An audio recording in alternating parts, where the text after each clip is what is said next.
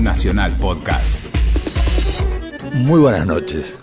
En el programa anterior anuncié que hoy seguiríamos hablando de la justicia argentina y que íbamos a convocar para ello a un eximio jurista que se llama Esteban Rigui, viejo y querido amigo. Viejo en el sentido de que hace muchos años que somos amigos. A mí me dicen Pepe, a Esteban Rigui le dicen Bebe. Va a ser inevitable que yo me refiera al Bebe Rigui.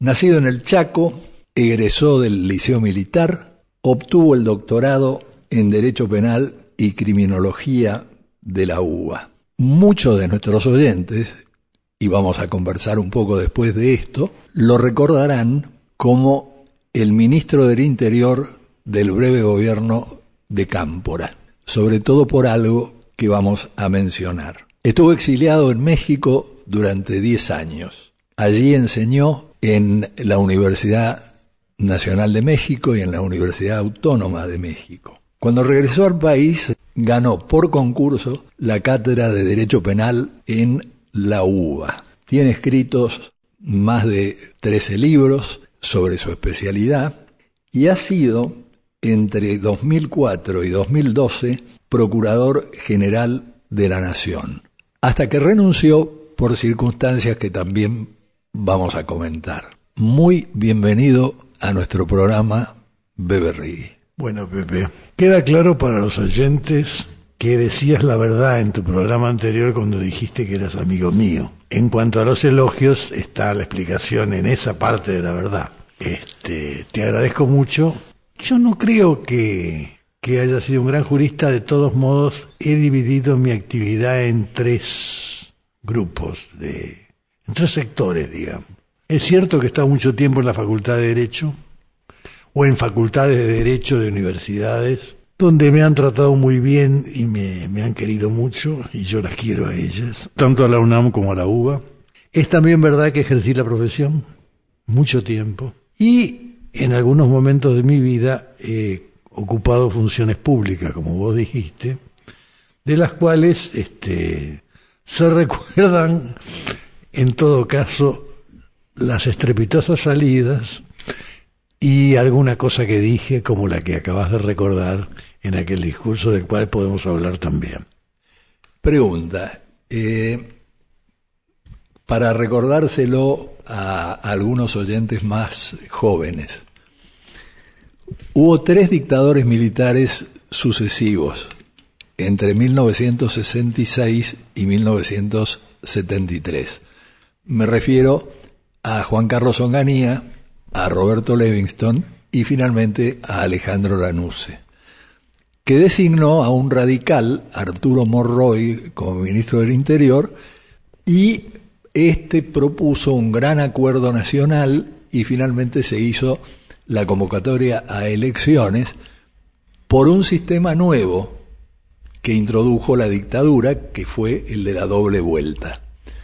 Esas son las elecciones que gana Cámpora. ¿Cómo te llama a vos Cámpora para que ocupes el Ministerio del Interior? Mira, este, una de mis constantes ha sido que en, rigor he tenido dificultades cada vez que me han ofrecido cargos. básicamente estas dos funciones. Yo fui compañero del hijo de Cámpora en el liceo militar y nos recibimos juntos.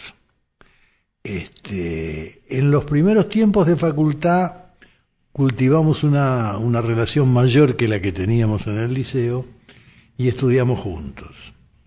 Este, en esa época en la cual yo era, podemos para hablar rápidamente y entendernos, un antiperonista, es decir, un joven, este, en todo caso militando en sectores universitarios reformistas, este, bien antiperonistas en todo caso, ARD. ARD, aquellos en los cuales vos militaste, tenían una apertura mayor, no hacia el peronismo, pero sí hacia la izquierda. Había una diferencia claro. entre esos dos movimientos. Eh, lo cierto es que me acostumbro a ir a esa cosa ambivalente que uno tiene, a ir a lo de campo a estudiar, estudiábamos allí, en una época en la cual el padre primero estuvo preso y después se produce la, recordada fuga a Chile con otros, y ahí desaparece mi este, coequiper, porque se va con su familia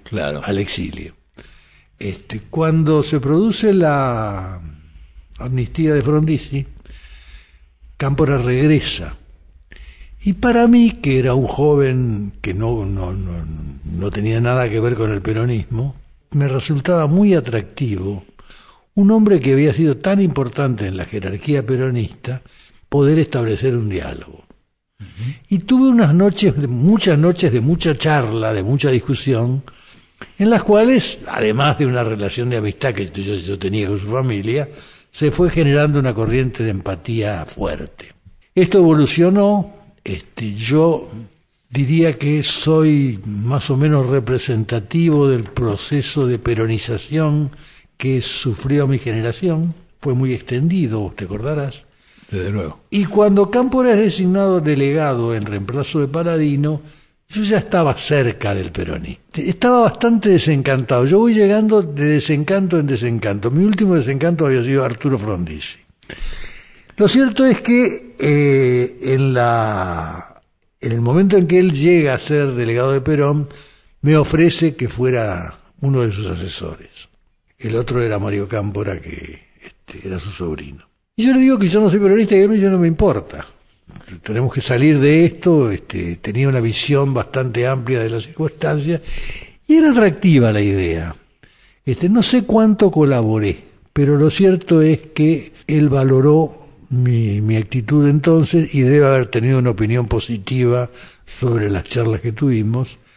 Y en la Semana Santa previa al 25 de mayo, se discute el gabinete y se le ocurre la idea de que sea ministro del Interior. A lo cual yo traté de resistir con un argumento que me parece que era importante en el sentido de que carecía de currículum peronista, es decir, yo era un recién llegado y el cargo de ministro del Interior me parece que era, me parecía entonces que era, y me sigue pareciendo, que no era para un recién llegado.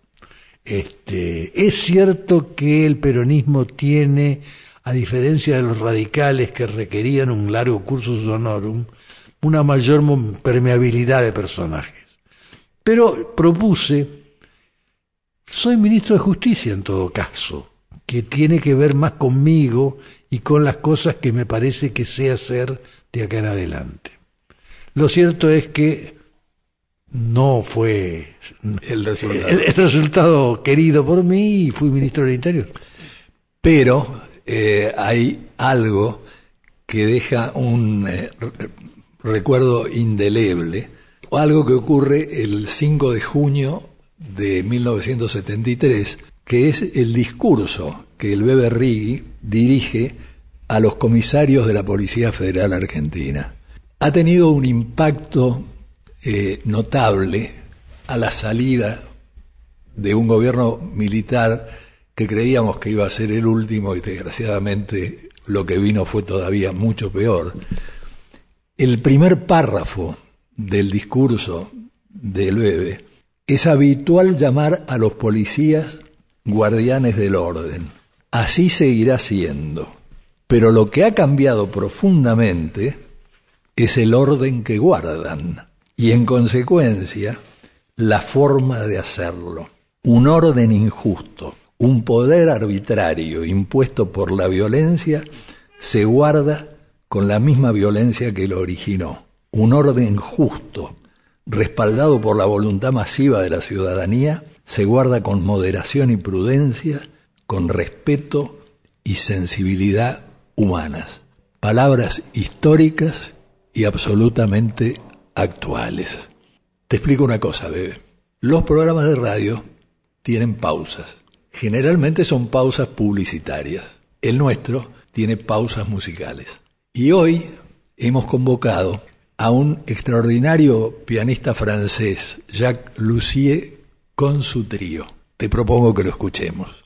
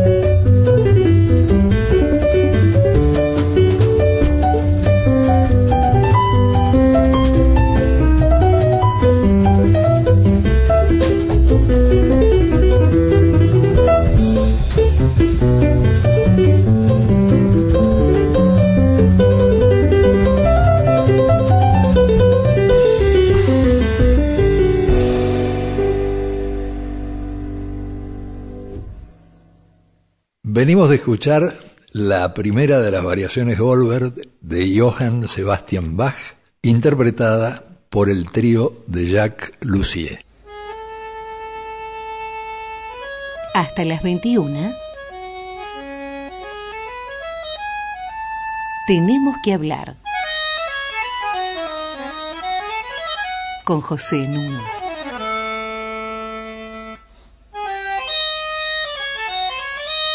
Como ustedes saben, nuestros programas pueden ser bajados de la página web de la radio www.radionacional.com.ar sección podcasts y ustedes se pueden comunicar con nosotros dirigiéndose a tenemos que hablar radionacional.gov.ar.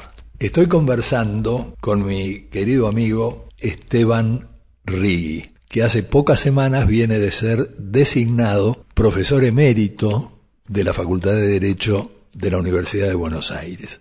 Lo que me permite hacer un puente con el tema de la justicia argentina. Yo sé que por razones de rigor, el bebé de lo que va a querer hablar va a ser sobre todo de la justicia penal, lo que implica hablar también de los jueces federales. Pero antes de eso, querría que le explicáramos a la audiencia qué es el cargo de Procurador General de la Nación que ejerciste entre 2004 y 2012. Y después haremos algún comentario sobre por qué terminaste en 2012. Ok. La pregunta es realmente difícil porque el cargo es producto de un híbrido que complica mucho las cosas. Por ejemplo, una de las frases más comunes que uno puede leer en un periódico es el procurador general es el jefe de los fiscales. Y la realidad es que si esto es definido así es una suerte de caciques sin indios, porque en la medida en que los fiscales argentinos tienen autonomía para dictaminar en el sentido que les parece que corresponde, el procurador no puede darle instrucciones. La ley inclusive tiene, la ley orgánica y la, la definición de las funciones del procurador le adjudica tareas tales como definir la política criminal del Estado. Lo cual si uno pregunta qué significa, significa definir a quién se castiga, cosa que no hace el procurador sino el Parlamento, cómo se lo hace, cosa que tampoco define el procurador, y en qué medida se lo castiga, cosa que tampoco hace el procurador. ¿Qué hace el procurador en todo caso?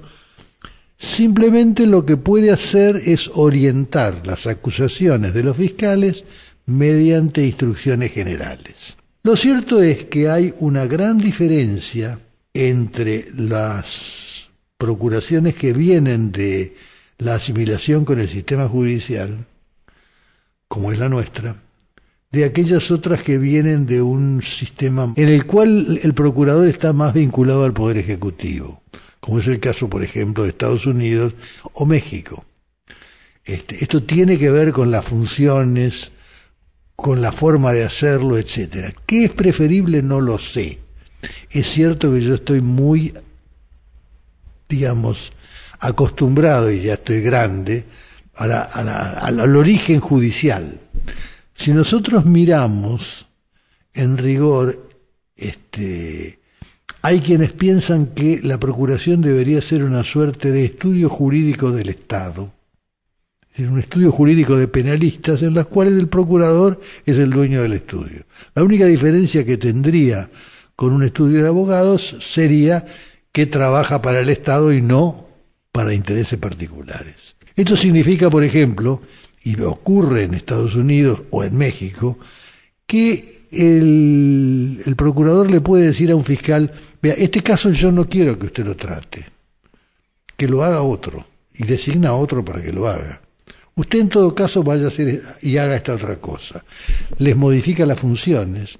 Viene el fiscal a ver al procurador y le dice, me parece que hay que acusar en este caso, y el procurador le dice que no, y el fiscal acata, lo cual acá sería un problema absolutamente ilegal, digamos, sería ilegítimo.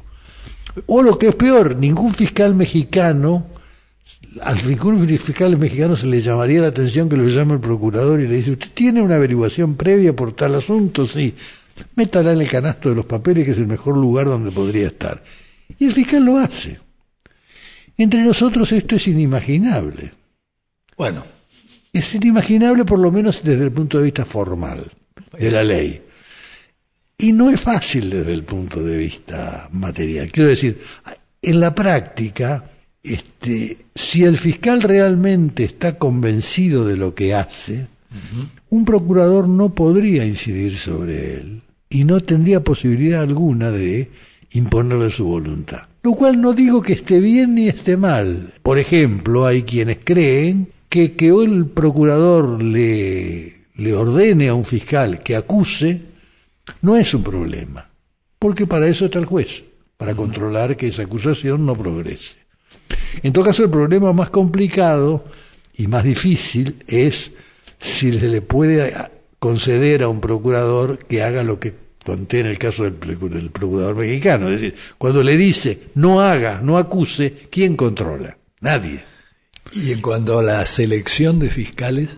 En cuanto a la selección de fiscales, históricamente en Argentina lo designaba el Poder Ejecutivo por decreto. Desde digamos, desde la reforma constitucional, el sistema de designación de fiscales prevé un mecanismo de concurso que supone elevarle una terna al Poder Ejecutivo y el concurso lo dirime un, en general son cinco creo, sí, son cinco, en los cuales el procurador preside los concursos en los cuales se va a elegir un fiscal general, un fiscal de cámara, un fiscal de juicio, y este, no así los, los concursos para fiscales de instrucción. Este, yo cuando llegué a la Procuración en el 2004 me pareció que era un sistema demasiado corporativo. Es decir, todo se arreglaba en la casa. Es cierto que el, presidente podía designar en la terna a quien quisiera, pero los tres le venían dados por un conjunto de fiscales. Entonces traté de abrir un poco el juego y convoqué al, funcionario que se ocupaba de estas cosas y me dijo, ¿hacia dónde querés abrir? Pues se puede abrir hacia muchos lados. Y ahí uno es víctima de su, de su historia, de sus prejuicios, de, de sus arbitrariedades, si vos querés. Yo le dije la verdad y digo, yo quiero abrir a la universidad. Yo creo que es importante que un fiscal sepa, sepa derecho y que elijamos aquel fiscal que sabe más derecho. Y por, por consiguiente, me gustaría que las universidades públicas, este, especialmente la de Buenos Aires, en el caso de nuestro, tenga injerencia en esto. Bueno, ¿y cómo lo hacemos? Entonces se nos ocurrió una cosa medio extraña, pero en todo caso que creo que existe todavía, que es invitar a un jurista reconocido, que tenía que ser un profesor, o titular o adjunto, según fuera la jerarquía del concurso. El mecanismo era, ese jurista era convocado, hacía un dictamen previo, y naturalmente el conjunto de fiscales que componía el, el jurado podía apartarse pero debía fundamentar por qué se apartaba. Lo cual hacía mucho más equilibrado el asunto. Había un tamiz. Había un tamiz. Este, y este, es cierto también que eh, la norma prevé que el procurador designa al jurado. Esto también es objetable o podría ser objetable. ¿Por, ¿por qué no un sistema de concursos? Claro. Este, o de sorteos. La verdad es que cuando llegué hice los primeros, yo iba a los jurados posiblemente por mi, por mi trayectoria o mis, o mis hábitos, jamás delegué esa función. Y me encontré con jurados que sabían menos que los, que los, que los candidatos. Y digo, esto no puede ser, este, hay que hacerlo de alguna manera, hay que reformular. Entonces, me preocupé en elegir, de, tratando de buscar aquellos fiscales que no, no eran demasiados, que más supieran. Más algunas reglas, por ejemplo, a mí me parece importante que el fiscal del lugar, el fiscal general del lugar, estuviera en el jurado cuando se trataba de elegir fiscales de su jurisdicción. Pero en fin, lo cierto es que era interno el asunto y a diferencia de lo que pasa con los jueces, el mecanismo no prevé injerencias externas a la casa, salvo esta que yo inventé en una resolución que dicté y creo que no ha sido derogada. Vamos a una segunda pausa musical.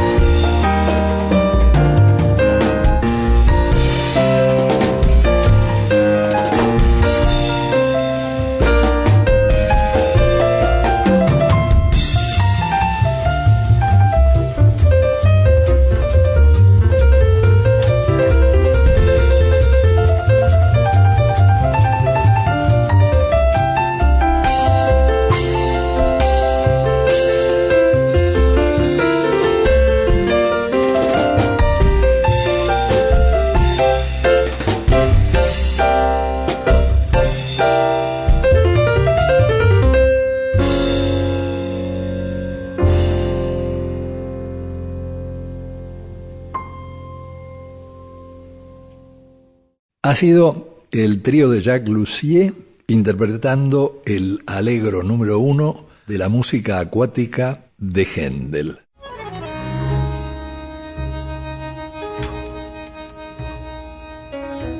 Seguimos en Tenemos que hablar con José Nuno.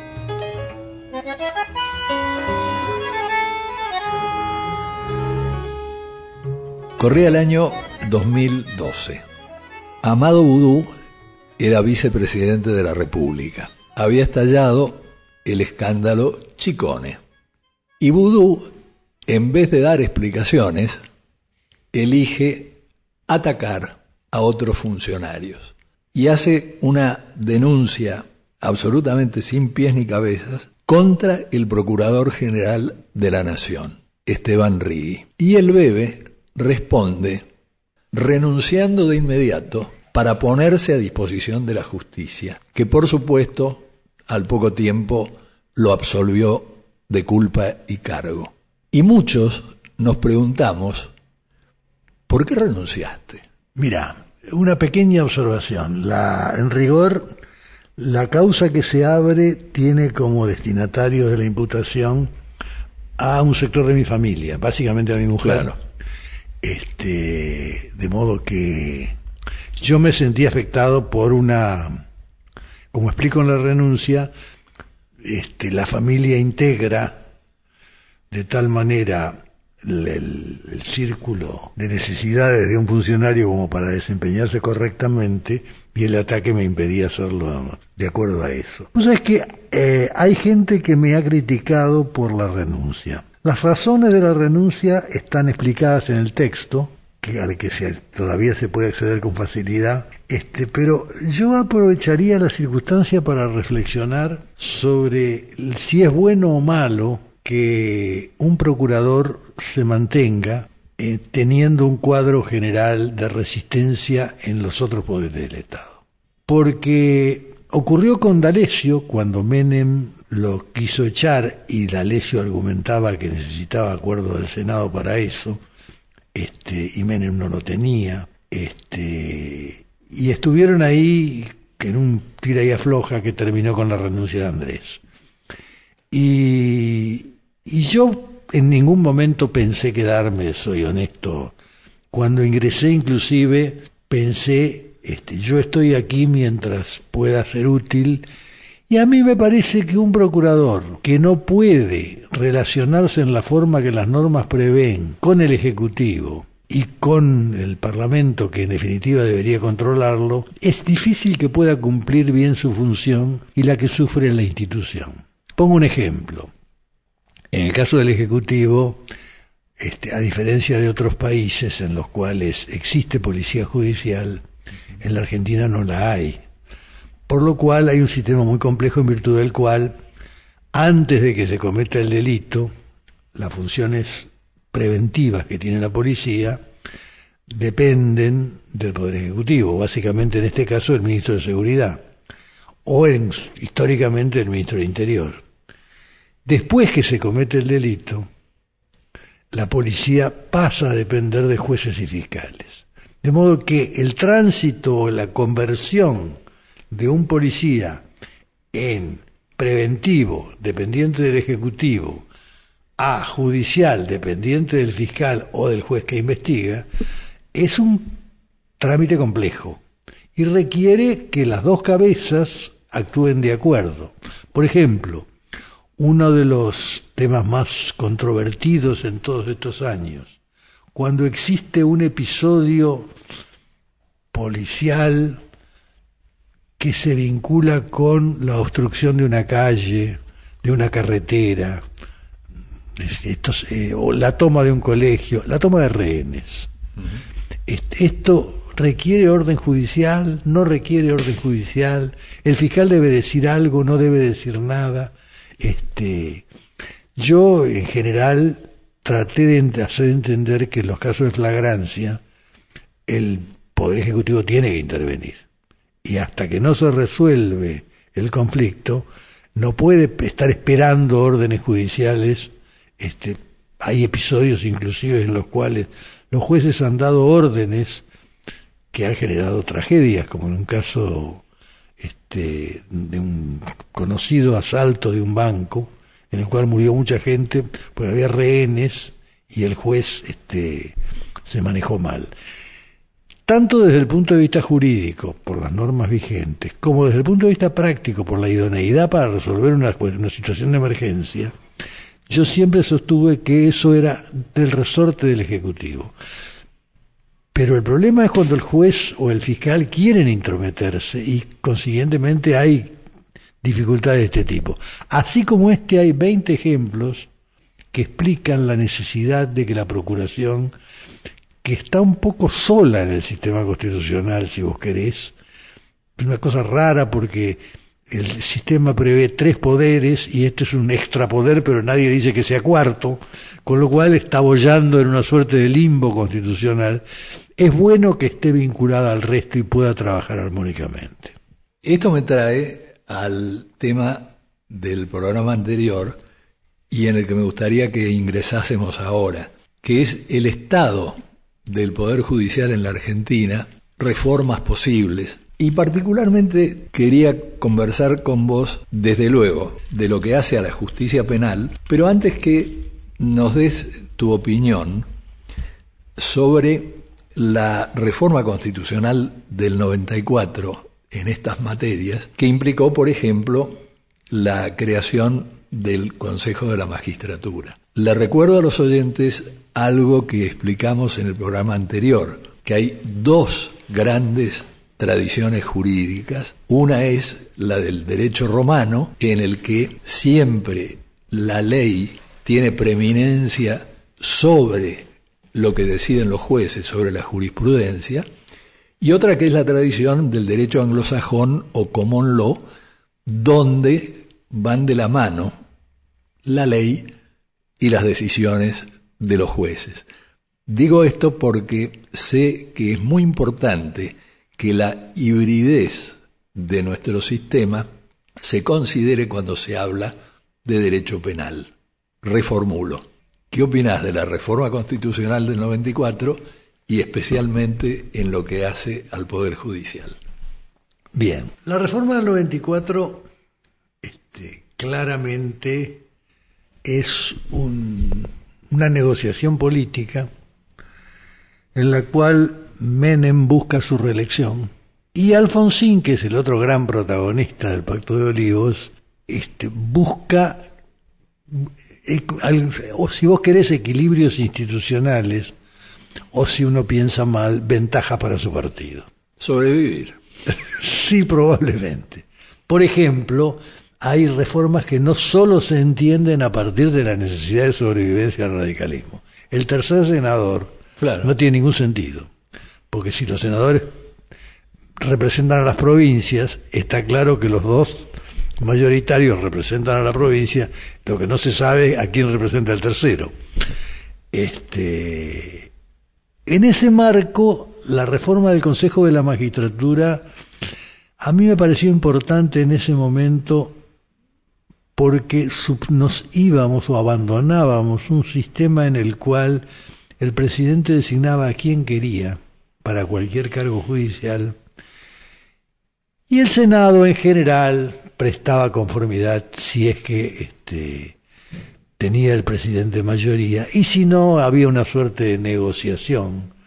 El, el momento más conocido es la negociación de Alfonsín con el Senado con mayoría peronista y don Vicente Sadi como el, el gran negociador en ese momento. Y los jueces tenían poco que ver con antecedentes vinculados a la función que iban a cumplir. El Consejo representó entonces una oportunidad. Este, al poco tiempo se supo, por la forma de designaciones, que el Consejo no garantizaba que saliera el mejor. O sea, que el mejor del concurso fuera el que fuera electo. Este, ni siquiera se garantizaba que en la terna que se le mandaba al Ejecutivo este, estuvieran los tres mejores. Había manipulaciones, había intereses, si vos querés. De todos modos, el sistema tenía una ventaja, y era que aquel personaje que quisiera ser juez, pero que no pudiera enfrentarse siquiera a un concurso, se autoexcluía. Es decir, una cosa es que el presidente me proponga, y yo no sé nada, y, yo, y el Senado me apruebe, y otra cosa es que yo tenga que competir en un concurso. Entonces, había una autodepuración natural que yo creo que en los últimos tiempos también se ha perdido. Es decir, hay gente que asume el riesgo de presentarse a un concurso y sabiendo que puede salir igual, aun cuando no tenga la posibilidad de hacer un buen ejercicio o una buena oposición. ¿Qué se podría hacer? En principio, este, yo diría que habría que tener un sistema de designación de jurados este, absolutamente transparente y tratar de elegir jurados competentes como para garantizar que van a examinar y van a hacer un dictamen razonable. Y la segunda recomendación que yo haría al Consejo de la Magistratura es no modifique lo que hizo el jurado. Es, imposible creer que un señor que salió decimoctavo en un concurso que lleva dos años de tramitación con un jurado de gente que más o menos es competente, puede pasar al puesto número dos e integrar la terna porque en la entrevista que ellos hacen demostró unas capacidades extraordinarias. Esto es poco serio. Consiguientemente, no creo que se pueda hacer mucho y creo que quien proponga remedios rápidos miente porque no los hay. Nos está pidiendo pista el trío de Jacques Lussier.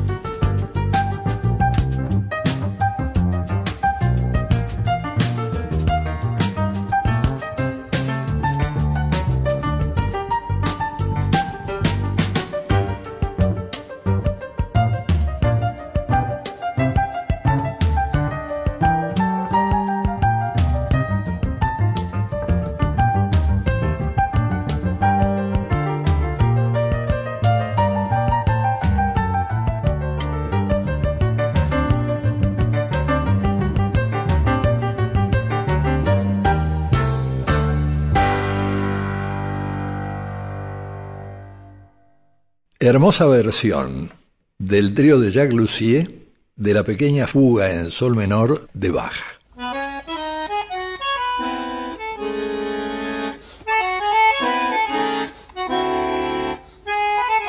Seguimos con José Núñez. Estoy conversando con mi querido amigo Esteban Rigui, alias El Bebe. Pregunta introductoria a este bloque. Con criterio de penalista, ¿qué reformas te parece que son importantes en el Poder Judicial argentino para mejorarlo? Conectando esto con su hibridez por la doble tradición derecho romano, derecho anglosajón. Mira, eh, nosotros tenemos efectivamente, como ustedes decían en el programa pasado y vos recordás, una tradición que viene del derecho continental europeo este, y una sujeción a un derecho escrito y legal y, eh, digamos, adverso al común law. En ese modelo, este, en el proceso penal, la idea básica es que el proceso debe ser orientado a buscar justicia. El, sistema lo que procura, el objeto de ese, de ese procedimiento es buscar justicia. Y en la búsqueda de justicia es, asume un papel muy importante la averiguación de la verdad. O sea, qué fue lo que pasó es lo que me va a permitir hacer justicia. Inclusive en los orígenes del juicio inquisitivo, que como todos sabemos no, no nos gusta, nos produce espanto, en todo caso es el primer intento de superar etapas previas del juicio de Dios. Claro. Es decir, los caballeros, antes, como veíamos en las películas, se enfrentaban y Dios iba a hacer ganar al que tuviera razón y consiguientemente se aseguraba la verdad y la justicia. El método inquisitivo es un método tendiente a la búsqueda de la verdad por procedimientos que no dependan de Dios, dependen de la tortura. Es decir, el objetivo del juicio está organizado para la tortura. Más adelante, en la medida en que hemos mejorado, se da un sistema en el cual lo que parece garantizarse es que la justicia y la verdad surgirán de un encuentro entre fiscales y defensores, con un neutral en el medio, que es el juez, que determinará de qué lado está la razón. Esto es nuestra tradición y yo confieso que estoy viejo para querer abandonarla. Entonces cuando aparecen algún tipo de iniciativa, es decir, es cierto que el sistema está en este momento desprestigiado. Los jueces están desprestigiados, los mecanismos están desprestigiados y el Poder Judicial en general goza de una mala fama importante, lo cual es grave en una democracia.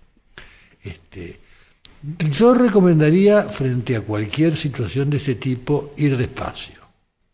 Es decir, quien pretenda soluciones rápidas va a hacer las cosas peor.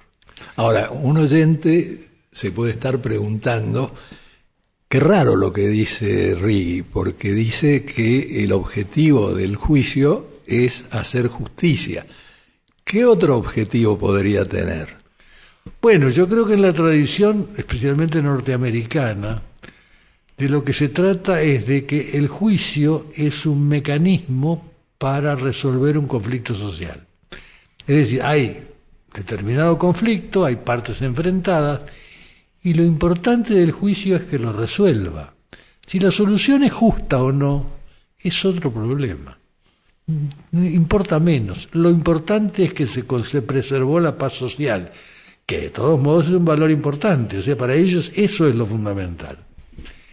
Ese sistema se está introduciendo entre nosotros para buscar una fórmula o un mecanismo que está cada vez ganando más adeptos, mal que me pese, eh, eh, lo que se llamaron primero arrepentidos y ahora tienen un nombre más adecuado que son delatores a los cuales se premia, que consiste en un mecanismo en virtud del Estado se viste de delincuente y ofrece premios a alguien a cambio de este, que delate a una delación es premiada por el Estado, bajando la pena. Este, esto a lo mejor resuelve el conflicto. Lo que seguramente no pasa es que sea justo. El resultado que vas a obtener va a pacificar la situación, va a hacer que la sociedad avance hacia otra cosa, lo que no, no te va a garantizar es que aquel que mandaste a la cárcel o aquel que sacaste de la cárcel deba estar donde está. Pero ¿por qué no? A ver, eh, digo, quien defiende la idea de que el juicio está destinado a hacer justicia, entonces podría argumentar que justamente premias con una baja de su pena a quien te ayuda a encontrar a otros imputables. Pero después el proceso se le aplica al imputable como a cualquier otro. Porque lo, lo, difícil ahí es determinar que ese resultado al cual has llegado es la verdad. Porque a la verdad se llega mediante prueba. Y toda la teoría de la prueba que viene del derecho continental europeo, en materia de testigos, por ejemplo, es fundamental garantizar que el testigo diga aquello que efectivamente cayó dentro de sus sentidos, es decir, que diga la verdad. Entonces, con este señor yo no tengo garantía de que diga la verdad, con el señor que se sabe que está negociando. Ni siquiera tengo garantía de que sea culpable, de que le estoy rebajando la pena, porque le estoy haciendo una oferta muy atractiva. Si yo soy inocente y me acusan y me dicen, si hay juicio usted va a ir a la cárcel 25 años, y si delata a alguien, este, le voy a aplicar una pena de seis meses, aunque yo sea inocente, y la seguridad de seis meses solamente me hace, me, se me resulta atractiva. Consiguientemente, delato lo que sea. Pero cuando vos decís eh, Calixto Sal si puedes, es el verdadero culpable. Bueno, ahora a Calixto Salsipuedes se le hace el juicio y ahí tiene que haber pruebas y ahí tiene que haber testigos y todo lo demás. Claro, pero las reglas del debido proceso respecto de Calixto Salsipuedes no existieron, porque él arranca el juicio ya con una situación tal en la cual está prácticamente condenado. No, está llamado a ser imputado. Y está llamado a ser imputado con una prueba obtenida por un método que no es el adecuado, que no, digamos, no respeta lo que yo podría decir son las reglas de fair play.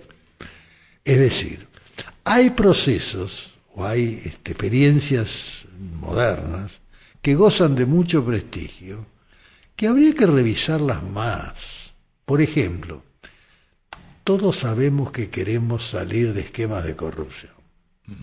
La pregunta es, ¿fue la manipuliti en Italia un mecanismo adecuado para salir de la corrupción? Es decir, la Italia previa al proceso de manipuliti, que efectivamente era una Italia corrupta. La, la figura que utilizan es la prisión preventiva.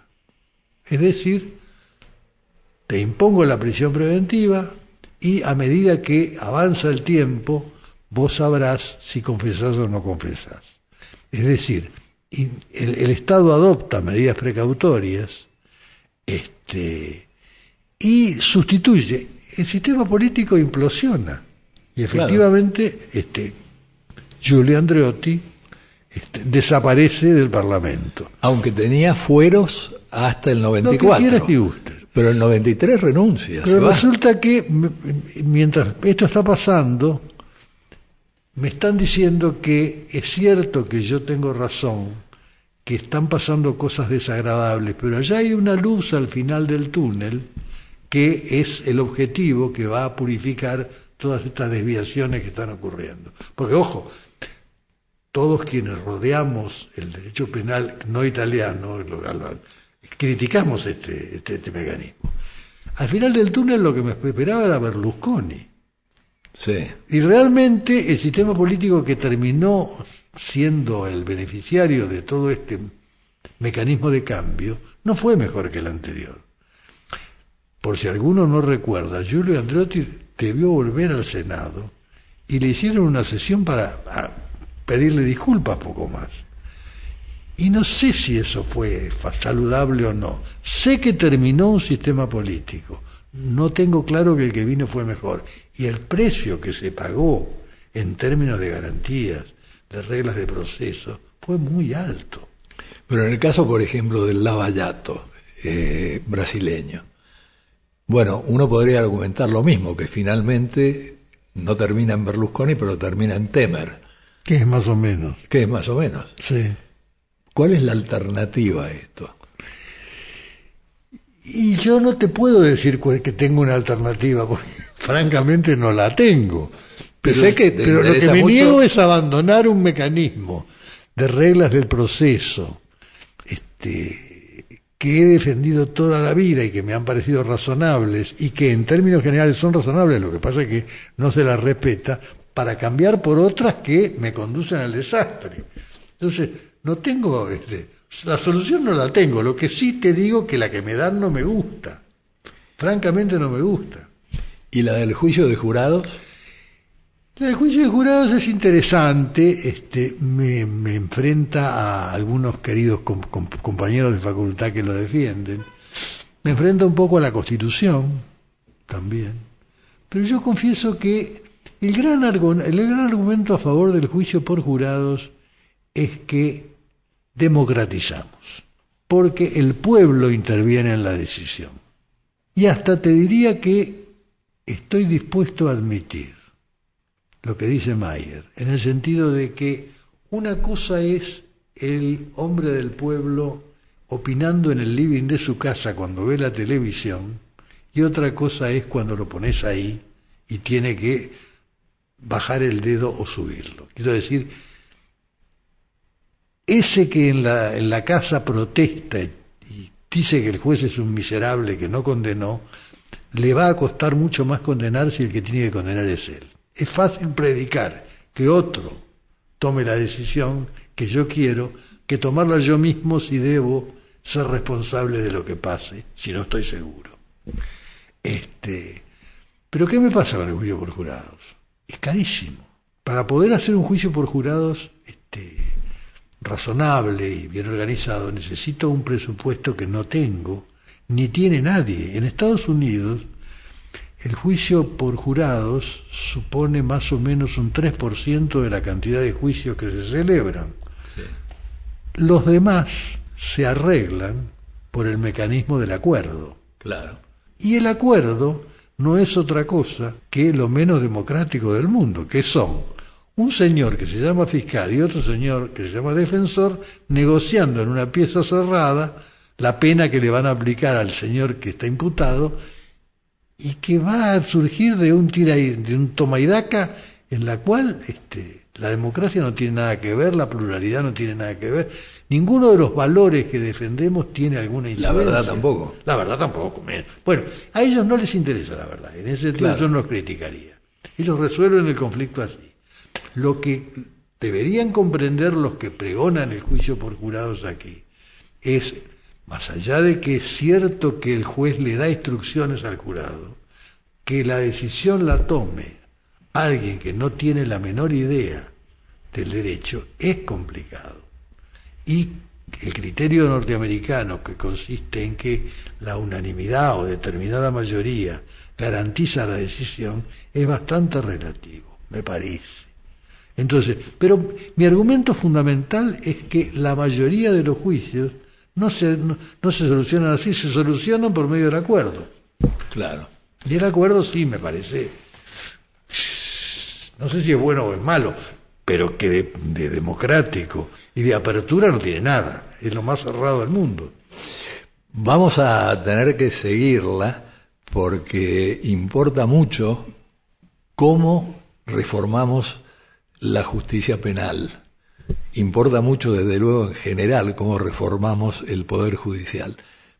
Pero han quedado cabos sueltos y tanto del programa anterior como de este, que a lo mejor reunamos a un joven y querido amigo, como yo decía, que es Martín Bomer, y a un viejo y querido amigo, que sos vos, y que hagamos una discusión, un diálogo entre todos. Te agradezco muchísimo que hayas venido, bebé, de, de veras. En realidad te agradezco yo porque la charla ha sido realmente, yo diría, agradable, amena y espero útil. Eso no lo puedo garantizar. Pero en todo caso, vale la pena hablar en estos términos de que más que uno todos los días soporta con un estoicismo este, En- bastante... En el fondo estamos más cerca del derecho norteamericano que del derecho romano, porque buscamos la tranquilidad, hablar con es tranquilidad, cierto, es cierto. Buscamos la paz. buscamos la paz. Le agradezco mucho a nuestra productora estrella Inés Gordon, a Walter Danesi, competente como siempre, a nuestro productor editor eh, Leonardo Sangari, y como decía Wimpy, que todo sea para bien.